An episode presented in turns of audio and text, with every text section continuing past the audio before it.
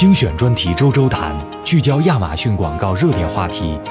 助力业务和品牌成长。大家好，我是广告部的培训经理 Melvin。今天呢，邀请来了一位大咖，也是我们广告部的卖家讲师叶鹏飞，一起来探讨一下大家非常关心的一个问题，就是竞价策略。大家好，我叫叶鹏飞。然后很多人会在知乎平台上看到我的一个 IP 的内容。我的知乎平台的 IP 叫旭鹏，我是亚马逊跨境电商运营实战和亚马逊跨境电商数据化运营指南的作者。今天我受到妈妈的邀请，主要来跟大家介绍和讨论一下关于竞价策略的一些运营方法和策略。嗯，鹏飞，那你能先说说你整体的竞价策略是怎么样的吗？一般而言，呃，提到亚马逊运营的竞价策略，它肯定得分为两个，一个叫宏观策略，一个叫微观策略。宏观策略指的就是多广告组的一个整体竞价的调节和广告预算的一个配额。那么在微观策略上呢，就是说对于单广告组的一个竞价类型啊，还有竞价调节的选择等等。那么宏观和微观，你能具体的说一说你是怎么操作的吗？宏观的话。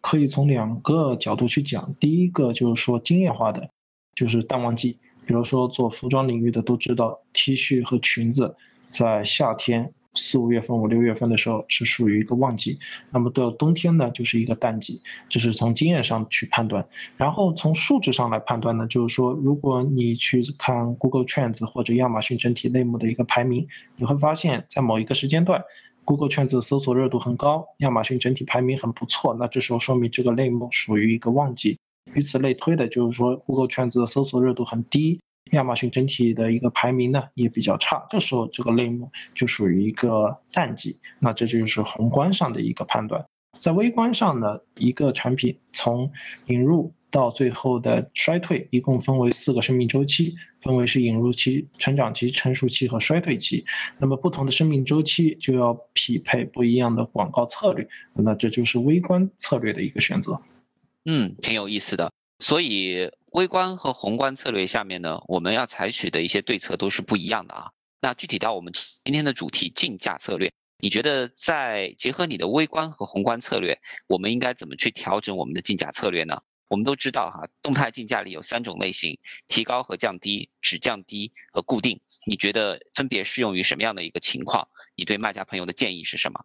呃，一般情况，我们先来讲固定，因为固定大家用的比较普遍。我建议对于新上架的产品使用固定竞价，这是有两个理由。第一个理由是基于产品风险，第二个理由是基于运营风险。我们先来讲第一个，就是产品风险。产品风险的意思就是说，我们上架的所有产品不一定都是爆款，更不一定都是潜力款或者热销款，更多的是一些普通的款式。所以说，很多的运营者会采取一个先测款后发 FBA，或者先发部分 FBA 再测款的这么一个流程。那么，不管你是采取哪种方法，对于新上架的产品，我都推荐使用固定竞价。这是因为，如果你的产品本身是属于一个潜力款或者爆款，它在未来会有一定的发展前景的话呢，固定竞价是在控制成本的情况下最佳的一种方式。因为你在一开始不知道一个产品是不是爆款的时候，盲目的使用提高和降低竞价，很可能会把大量的广告的预算放在了那些。普通的款式上，而非放在爆款上，那这时候有的运营会来问，为什么不采取只降低的竞价？那这就会导致另外一个问题：如果你的产品本身真的是爆款，你采取只降低的竞价，很有可能会严重减缓你产品的成长速度，这是第一个风险。第二个风险是，如果你采取只降低的竞价，你有可能会因为采取了这个竞价以后，导致产品成长速度过慢，从而导致你认为这个产品本身不是爆款，然后不会给它更多的运营资源。所以说，固定竞价对于新上架产品，在产品风险这个角度而言呢，是在控制成本的前提下，并没有降低产品的潜力和发展空间啊，这就是基于产品风险。第二个是基于运营风险。什么是运营风险呢？就是说有时候啊，我们在对于一个产品上架的时候，无论你有多么丰富的运营经验，你都有可能出现一些比较呃低级或者比较冷门的一些错误。比如说你的关键词和产品核心卖点有一点不匹配，啊，这个很明显，很容易出现这样的错误。那么在出现这样错误的时候呢，你如果采取了激进的竞价方式，比如说提高和降低，这时候广告的系统将一些不太匹配的词进行曝光啊，进行开始投放了以后呢，会造成你广告的一个支出过大，从而导致了浪费，这是运营风险的一个考量。就是说，有时候你会出现一些运营错误。那么固定竞价能够保证，即使出现了这种运营错误的前提下，也能够不会造成过大的广告支出的浪费。所以，基于产品风险和运营风险，我都建议新上架产品使用固定竞价。然后呢，我们再来讲一下只降低的一种竞价。只降低的一种竞价方式，我推荐呃两种情况：第一种，在宏观上产品过季；第二种，在微观上产品进入衰退期。为什么呢？是因为不论是宏观的过季还是微观的衰退，这个产品都走到了下坡路。比如说，呃，一个泳装到秋天、冬天了，它在宏观上过季了，它在微观上可能卖的挺久，也进入衰退了。那么在这种情况下，我推荐使用只降低，这是因为无论你采取现在无论采取怎么样的激进的运营方式和营销方法，都无法挽救。这个产品在宏观和微观上的颓势，就好像你在冬天很难卖，呃泳装，你在夏天很难卖毛衣一样，这是一个无法改变的大环境。所以在这种情况下，我推荐只降低的一种方式，来在保证成本和支出的情况下呢，去获取你剩下的唯有的那么一点点利润。所以这是对于宏观上过季产品和微观上衰退期产品的一个建议。那么提高和降低这种比较积极和激进的竞价方式呢，我就推荐在旺季啊以及在成长期的产品啊去使用。那么旺季就是宏观上的一个判断，微观上呢，成长期呢就是产品四个生命周期其中第二个，就是完成引入期达到成长期的产品呢，我就建议用提高和降低的竞价方式。这是因为提高和降低的竞价方式能够快速。呃，提升产品的一个排名和流量，这有助于产品成长速度的一个提升。那么，对于时效性很长、很强的这么一些类目和产品，你一旦能够在短期内将产品提升到成熟期，那么你就相当于在呃，比如说泳装两三个月的销量内呢，你快速拉升了一个产品的销量。越早到达成熟期，你的产品销量也就越大，整体的销量也就越好。那就是对于旺季的一个产品以及成长期的产品的一个建议，就是用提高和降低的这么一种竞价方式。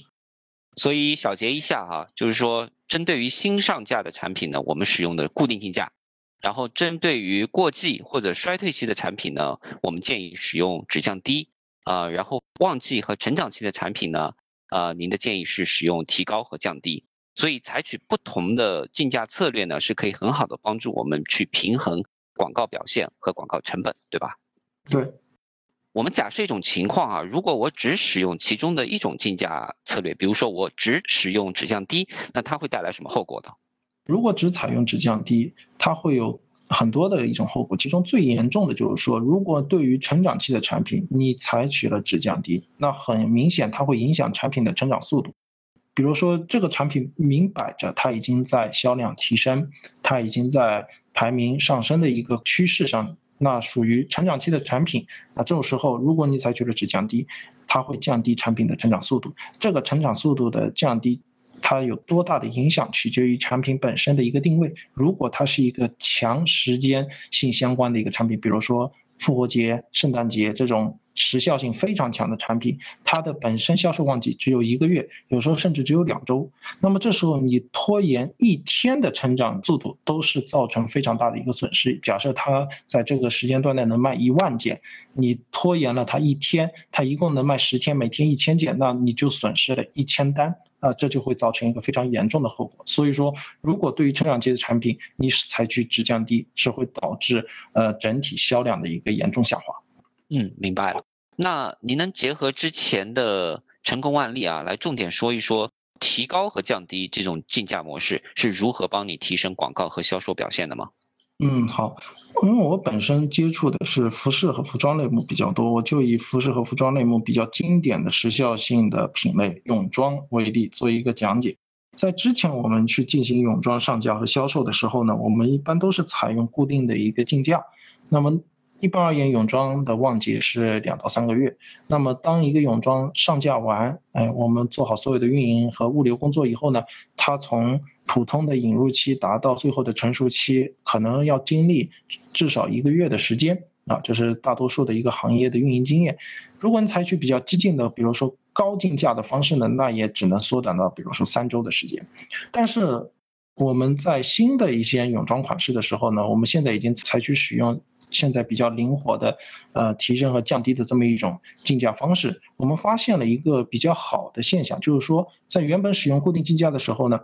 一个泳装从引入到成熟要经历至少三周到四周。我们现在用了一个提高和降低之后呢，在完成关键词的优化以及 A 加图文等 listing 的优化之后呢，它只需要两周左右的时间就可以从引入期达到了一个成熟期。那么这两周抓到的时间，或者说成长所缩短的时间，会导致一个非常好的效果。为什么这么说？因为泳装本身的旺季只有两到三个月。我们假设一个产品泳装的旺季是两个月，那么我们现在多了。两周的旺季时间，就相当于变相多了百分之二十五的销量，这是一个非常巨大的进步。所以，我就像我刚刚提到的那样，提高和降低的竞价，对于成长期的产品，尤其对于时效性强的成长期产品而言呢，是非常重要，因为它的对你提升的一个幅度，尤其销量提升的幅度非常有帮助。所以，这也就是我为什么建议大家对于成长期产品要使用这一个竞价方式的这么一个理由。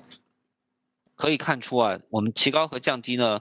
可以很好的提升我们的广告表现，从而加速我们的一个生产销售的一个表现，然后呢，最终促进我们的整体的一个表现啊。那感谢鹏飞今天的分享。那大家呢，可以把今天的这个内容啊和你的实际情况结合，制定呢和优化出你的宏观和微观的竞价策略，特别是动态竞价的三种类型啊，根据广告的目的、还有产品特点以及 listing 表现等因素。匹配出最合适的类型，提升你的广告表现。谢谢鹏飞，那谢谢大家。